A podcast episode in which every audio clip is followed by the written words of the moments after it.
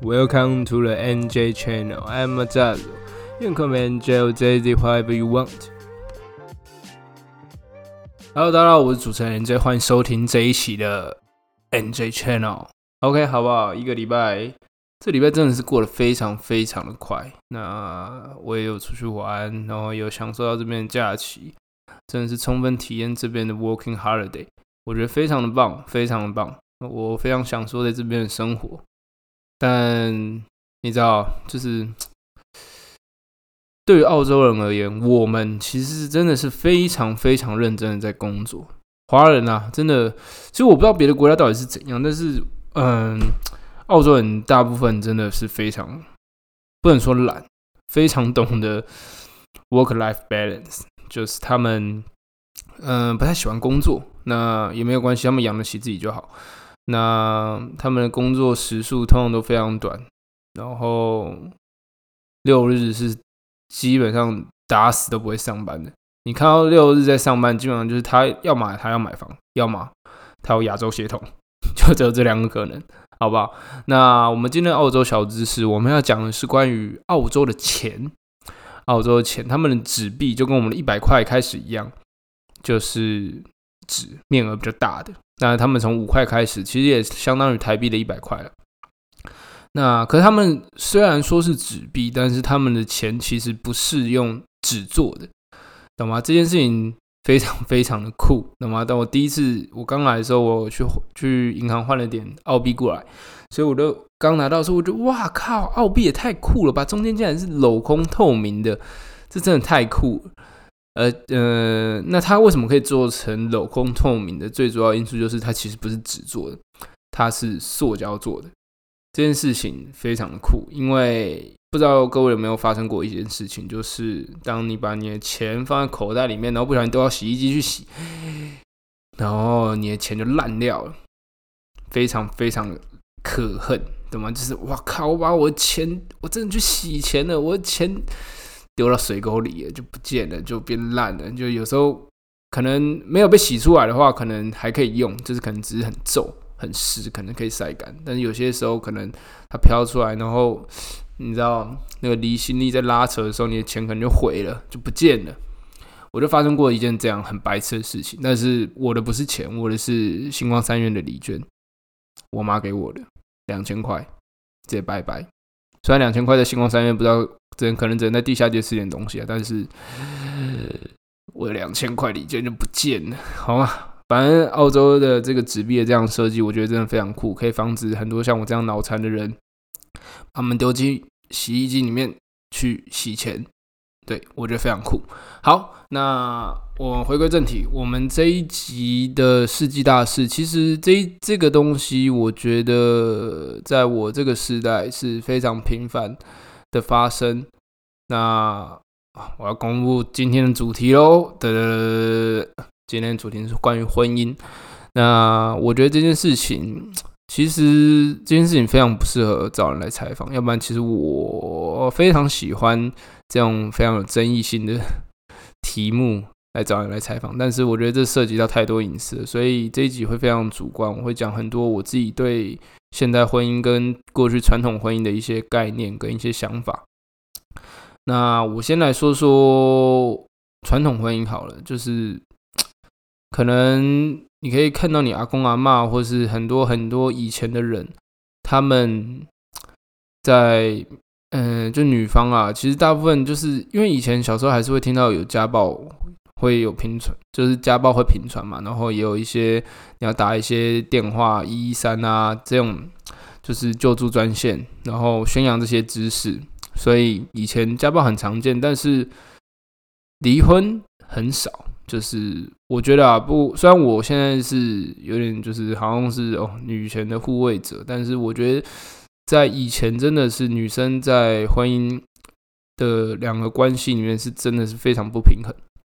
那女生真的是在过去的婚姻扮演的角色，其实是非常重要。就是他们是基本上在家里带小孩。那我觉得对以前的小孩，就是可能是你们现在的爸爸妈妈有非常很多很多很深远的影响。那既然就是就是现在人很难，可能很难理解，就是哇靠，为什么你要忍受你的丈夫这么多事情，那你还可以继续待在他旁边？这是这难道是这这是这算哪门子的真爱？你知道吗？就是大家结婚不是就找一个 match 一点的人，跟你合得来的人，然后结婚。然后我没有说到超久以前那。种可能会订娃娃亲的那。么久以前，我说的大概就是可能二战以后吧，好不好？二战以后，然后大家可以去自由的去恋爱，自由的去寻找自己的另外一半。那。这种情况下，你为什么还要去忍受这么多这么鸟的事情？你知道吗？就这件事情，其实让很多包含。我也不能认同，就是为什么会发生这样的事情。当然，当然我说的是，我现在都讲坏的，当然也有很好、很完美的爱情故事，这都很棒。但是我先讲讲不好的，的话，传统爱情、传统的婚姻，其实可以看到很多，就是一定也不是说只有女生啊，就是男女之间一定有一方是非常受委屈，非常多有非常非常大的包容力去包容任何事情，不管是言语上，不管是行为上。不管是观念上，甚至是晚餐的决定，这些等等，就是一定有一方是非常包容的。那也造就了过去家庭可能比较少有离婚的案例。但是在近几年，其实新闻你可能三不五时，可能每过三半年左右，你都会可以看到，就是关于离婚率一直在飙高的这个新闻。那我们的我们这一代，包含我们上个世代，但上个十年的世代，其实开始他们也比较有在结婚嘛。那比较有在结婚，anyway，反正就是他们有在结婚，他们已经到适婚年龄，所以他们在结，他们他们在结婚，这 样听起来怪怪的。他们的那个年纪的朋友会开始结婚，那会开始组成自己的家庭，但是往往也会偶尔听到朋友们之间有一两个，就是哎谁。谁谁谁，他们竟然离婚了哇？为什么会这样？他们看起来不是很好吗？对，那就是这样。因为我觉得现代人就是不会去，你知道，感觉自己的底线 range 都很高，就是你一定要这么高。就是以前可能就是说，哦，我只要嫁得到一个及格六十分的，好啊。有些人可能是不用六十分，有些人觉得可能有分数就好的，懂吗？可是现在变成说，哦，我要找到跟我结婚、跟我过下半辈子的，一定要是八十分、八十五分以上的。那你就会想说，世界那么大，我怎么可能找不到一个八十五分以上的男人，或是八十五分以上的女人？但是这就是一个很大的问题，世界就是这么大，你就是找不到，因为样本太多了，懂吗？样本数真的太多了，你怎么抓就是抓不到。你就是这个这个环境下，大家的自我意识都非常非常高，大家想吃什么，想做什么。想怎么样花钱，想怎么样对自己的未来负责，对谁负责都都一样，就是大家有非常多自己的想法，这也导致了婚姻，诶会有破裂的状况。那我身边有几个朋友，他们的父母也离婚了。那我觉得离婚对小孩子的影响一定是在越小，我觉得是越大，越小越大。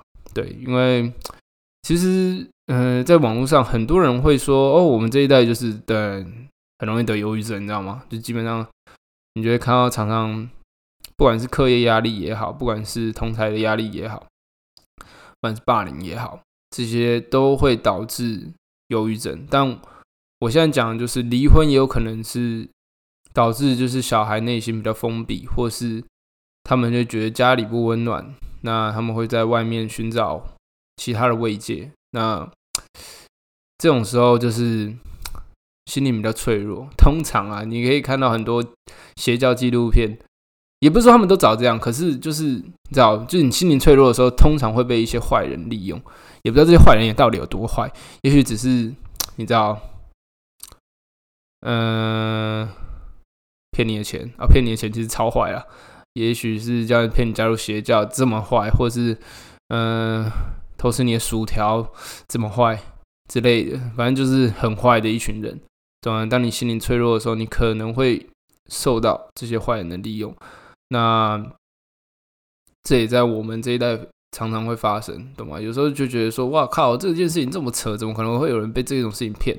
但就是，嗯，有很多外在因素。但是我觉得，有些人就是需要寻求一种家庭的感觉，家庭的温暖也好。那我觉得离婚导致小孩可能在幼年时期缺乏这种这种感受，所以导致他在成长路程中去需要去寻求慰藉，去需要去证明自己的能力才能得到被爱。这是一个嗯很常被人家用来讲的一种比较官腔一点的说法，但是嗯，即便看到这么多的你知道婚姻悲惨的案例，就是。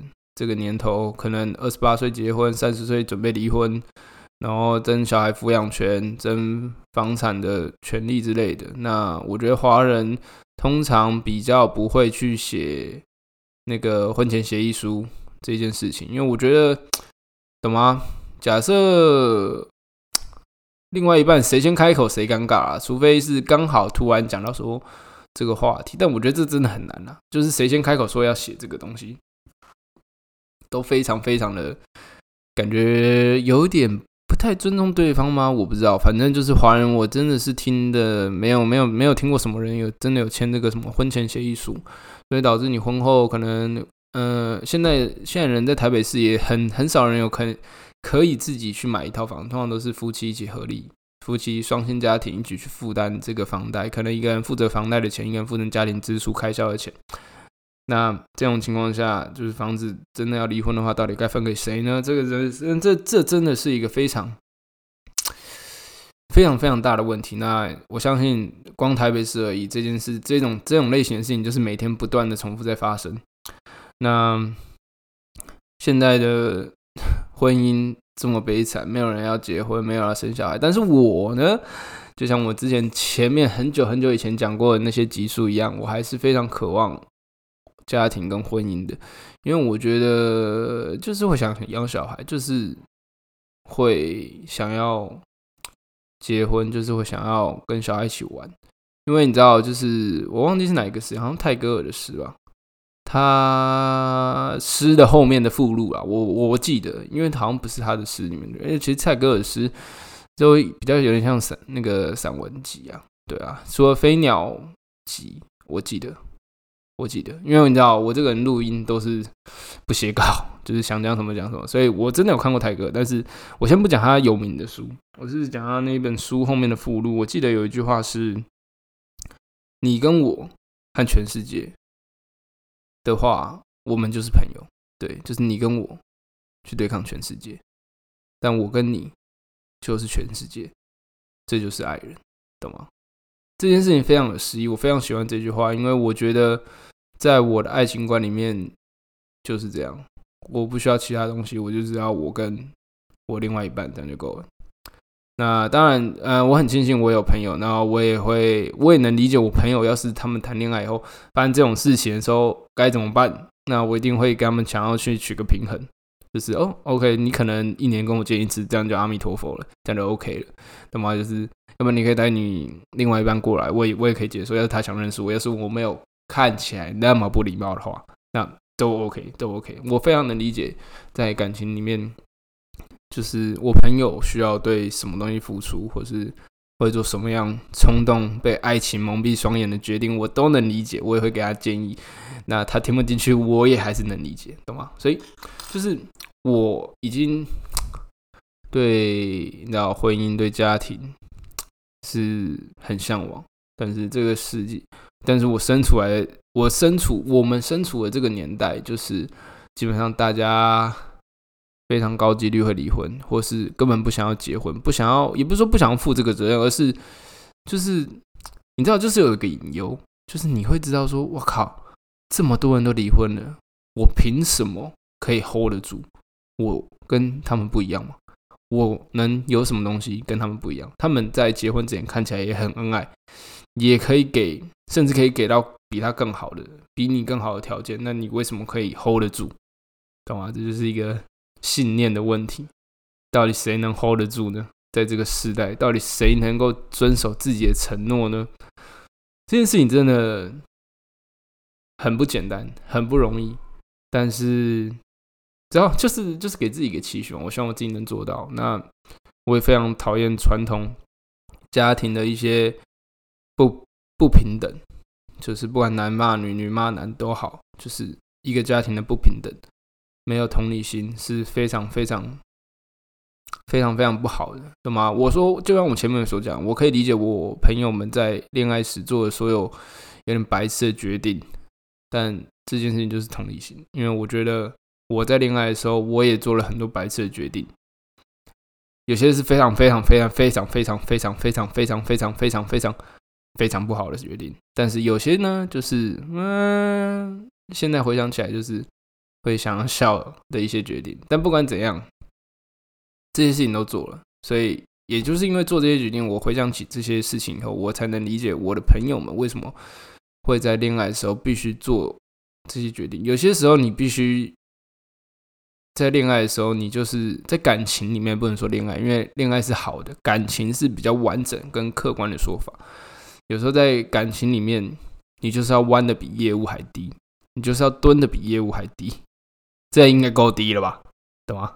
就是你必须把自己蹲的很低，你必须去释怀、去理解对方的这个决定。但我不是说什么太夸张的啦，但是就是就是冷静一下，去理解。那我相信，不管再怎么不好的事情，好吧，呃，八十分以下不好的事情，都可以再往后透过笑话，透过去开这个不好事情玩笑去释怀，去默默的就知道这件事情，懂吗？就是这些事情，这些不好的事情再怎么不好，它十年后都只是茶余饭后之后的一个笑话，一个玩笑，那你也可以接受。当然，超过八十分。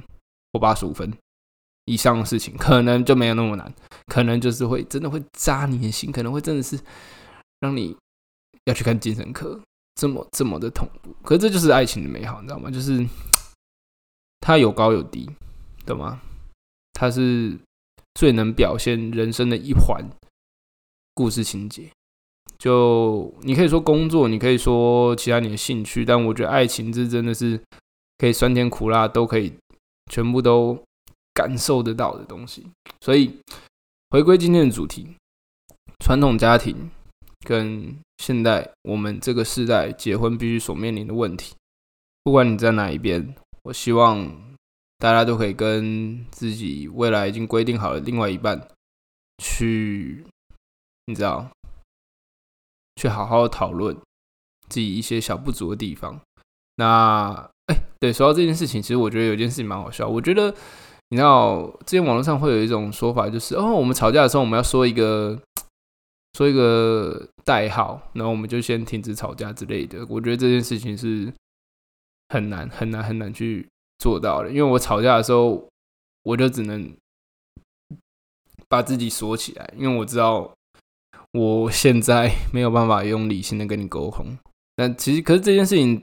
其实还蛮糟糕的，因为有时候对方就只是想要马上就你要给一个解释，跟一个一个东一个一个安慰嘛，我不知道关关心嘛之类的东西出来。但在情绪激动的时候，我没有办法做到这件事情。我就跟他讲说：“哦，我要等一下，我等一下，我等我理解以后，我才能去去，你知道，用比较比较好的口气去跟你讲这件事情。”那。往往这段时间我都会不小心拉太长，可能拉到三四天甚至一个礼拜，导致这件事情看起来就像是哦，现在吵不赢了要冷战喽。所以啊，这件事情我真的是必须要好好的再加油，好好再精进自己一下。那传统家庭现在应该是回不去了，没有人会愿意为很少很少，我只能说很少人会愿意为了另外另外一个灵魂。去把自己放的那么低，或是无限度的包容，有时候你自己也很累，他也很累，大家都很累。有时候就是结束他就是最快的方法。但爱情真的很美好，婚姻也是，家庭也是，所有事情都是很美好的，起码在这方面，嗯。节目的最后，我这集上，哎，我这集上的时间是五月的第一个礼拜，好吧？下个礼拜是母亲节，但下个礼拜有来宾，所以 这一集先预祝所有，嗯，所有人的妈妈，还有你们当妈的，就是母亲节快乐。那听完这一集以后，你可以等下礼拜再听，或是你可以即刻给你家里的妈妈好好的一个抱抱，或是打电话给他们，或者是你知道写个卡片也好。不管怎样我是 nj 我们下礼拜见拜拜。